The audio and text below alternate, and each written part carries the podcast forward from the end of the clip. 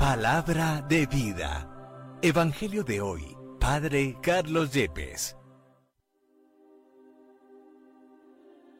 Del libro de Isaías, capítulo 55, versículos 10 al 11. Esto dice el Señor. Como bajan la lluvia y la nieve desde el cielo y no vuelven allá, sino después de empapar la tierra, de fecundarla y hacerla germinar, para que dé semilla al sembrador y pan al que come. Así será mi palabra que sale de mi boca. No volverá a mí vacía, sino que cumplirá mi deseo y llevará a cabo mi encargo. Palabra de Dios. Te alabamos, Señor.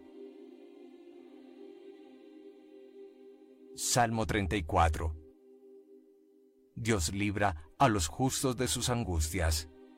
Proclamen conmigo la grandeza del Señor, ensalcemos juntos su nombre. Yo consulté al Señor y me respondió, me libró de todas mis ansias. Dios libra a los justos de sus angustias. Contémplenlo y quedarán radiantes. Su rostro no se avergonzará. El afligido invocó al Señor, Él lo escuchó y lo salvó de sus angustias. Dios libra a los justos de sus angustias. Los ojos del Señor miran a los justos, sus oídos escuchan sus gritos, pero el Señor se enfrenta con los malhechores para borrar de la tierra su memoria. Dios libra a los justos de sus angustias. Cuando uno grita, el Señor lo escucha y lo libra de sus angustias. El Señor está cerca de los atribulados, salva a los abatidos. Dios libra a los justos de sus angustias.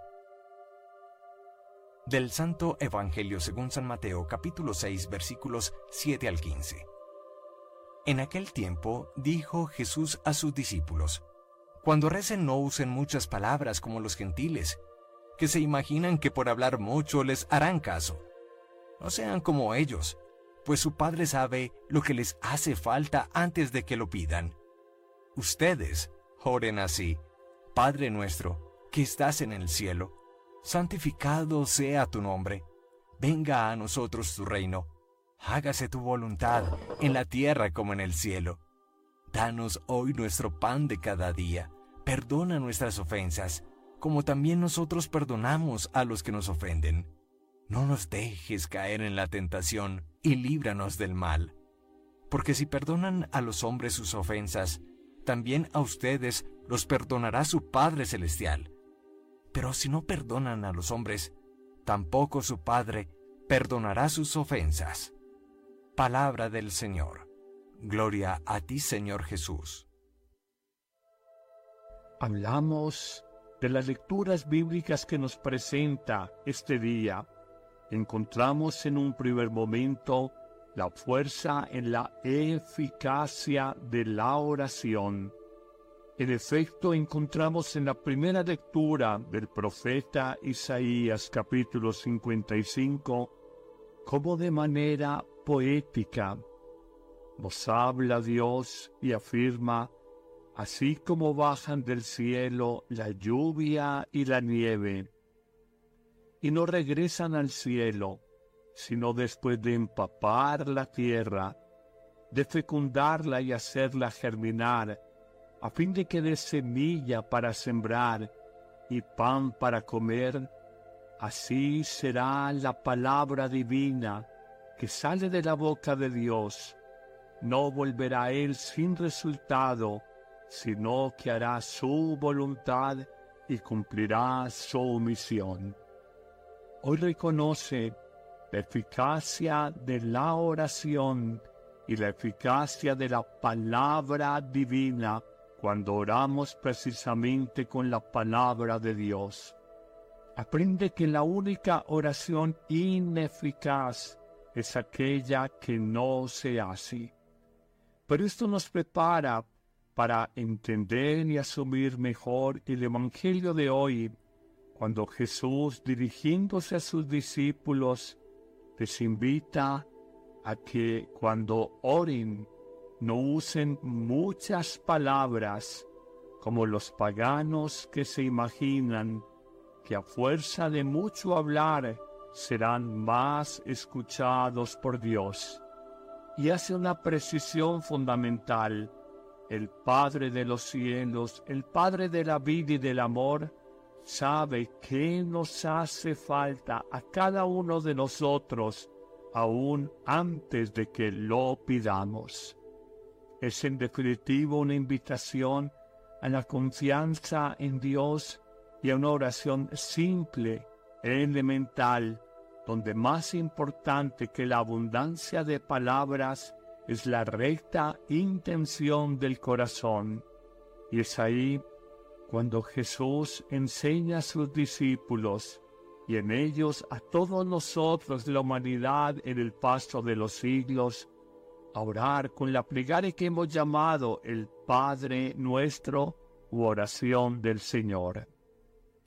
En efecto, Jesús, en un espíritu filial, esto es, de hijo, le dirá al Dios de los cielos, Abba, un vocablo arameo que parece intraducible, pero que se acerca a la expresión papacito, papito querido.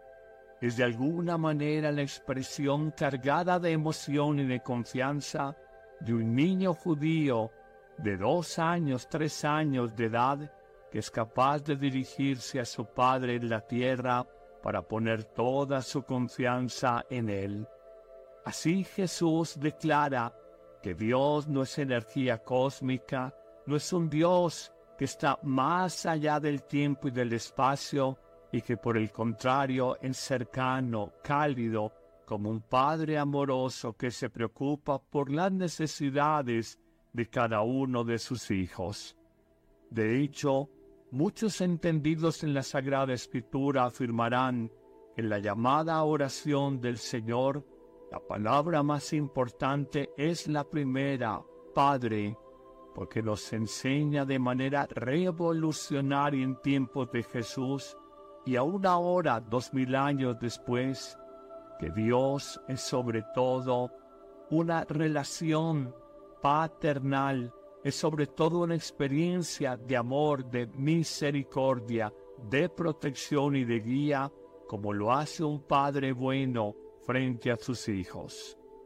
A un seguido, en la plegaria del Señor, aparecerán tres expresiones dirigidas directamente al Padre de los cielos y que van encaminadas a que venga el reino de justicia, el reino de amor, el reino de bondad, el reino de justicia de Dios, a que su nombre sea siempre santificado y que se haga su voluntad en la tierra como ya se realiza la voluntad divina en el cielo.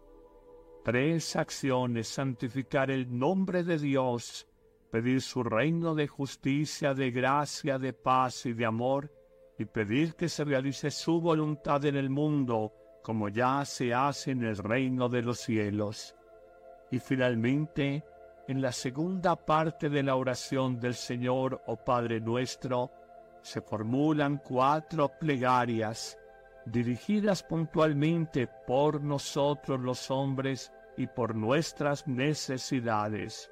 De esas cuatro plegarias describimos la primera, pedir cada día el pan material, cubrir nuestras necesidades existenciales en la cotidianidad.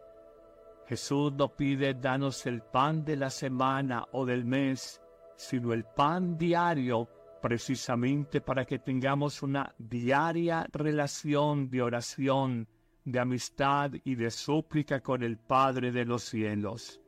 Pero luego viene la anunciación más larga de todas. Se pide al Padre Dios que perdone nuestras faltas, nuestras ofensas, como también nosotros perdonamos a los que nos ofenden. En el fondo nos quiere unir que no hay verdadero perdón de Dios si nosotros no perdonamos verdaderamente a los hermanos que nos han ofendido. Volverá precisamente sobre esta parte final del texto evangélico cuando recalcará Jesús, si ustedes perdonan las faltas a los hombres, también a ustedes les perdonará el Padre Celestial. Pero hace una advertencia que resulta verdaderamente exigente para nuestra vida cuando Jesús aclara, pero si ustedes no perdonan a los hombres, tampoco el Padre les perdonará a ustedes sus faltas. ¡Qué compromiso! No puede tratarse de la ley del embudo pedir perdón a Dios por nuestras ofensas, pero ser incapaces de perdonar las pequeñas faltas que otros han cometido conmigo. Pero avancemos en estas súplicas que dirigimos al Padre Dios, y además de pedir el pan de cada día, uno, y de que sean perdonadas nuestras ofensas, dos, nos invita en un tercer momento a no caer en la tentación.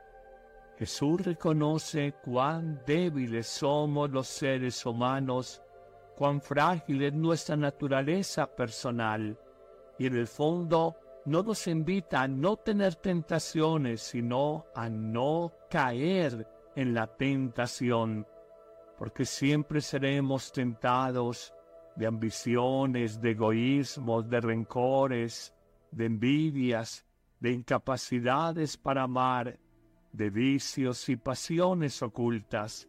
Solo pedimos en nuestra fragilidad, no me dejes caer en la tentación, y concluirá la plegaria del Señor con una cuarta afirmación aplicada a los hombres y a la humanidad, líbranos de todo mal. Es que el mal del mundo, el mal de la guerra, el mal de la injusticia, el mal de la violencia, el mal de la explotación del hombre por el hombre, siempre ha asustado, ha angustiado a los hombres y mujeres de todos los tiempos. Con razón, decimos en el Salmo responsorial de hoy, el Señor libra al justo de todas sus angustias. Hoy pidamos confiar al Señor jamás sentirnos decepcionados por Él, porque Él escucha el clamor del hombre pobre y lo libra de todas sus angustias. Que el buen Dios te bendiga en abundancia en este día, en el nombre del Padre, y del Hijo, y del Espíritu Santo. Amén. La Eucaristía es el principio y culmen de la vida cristiana. La Eucaristía es la oración más alta a Dios, la acción de gracias más sublime. El sacrificio pascual de Cristo que se ofrece por nosotros ante el Padre y se dona en el pan de vida que comemos. No hay verdadero y profundo encuentro con Cristo, sino en la Eucaristía de cada día. Vívela diariamente en tu parroquia y si no puedes asistir, celébrala con nosotros en YouTube y Facebook Live con el Padre Carlos Yepes y el equipo de sacerdotes que apoyan a Amén Comunicaciones. Te esperamos todos los martes, jueves, viernes y domingo. La Iglesia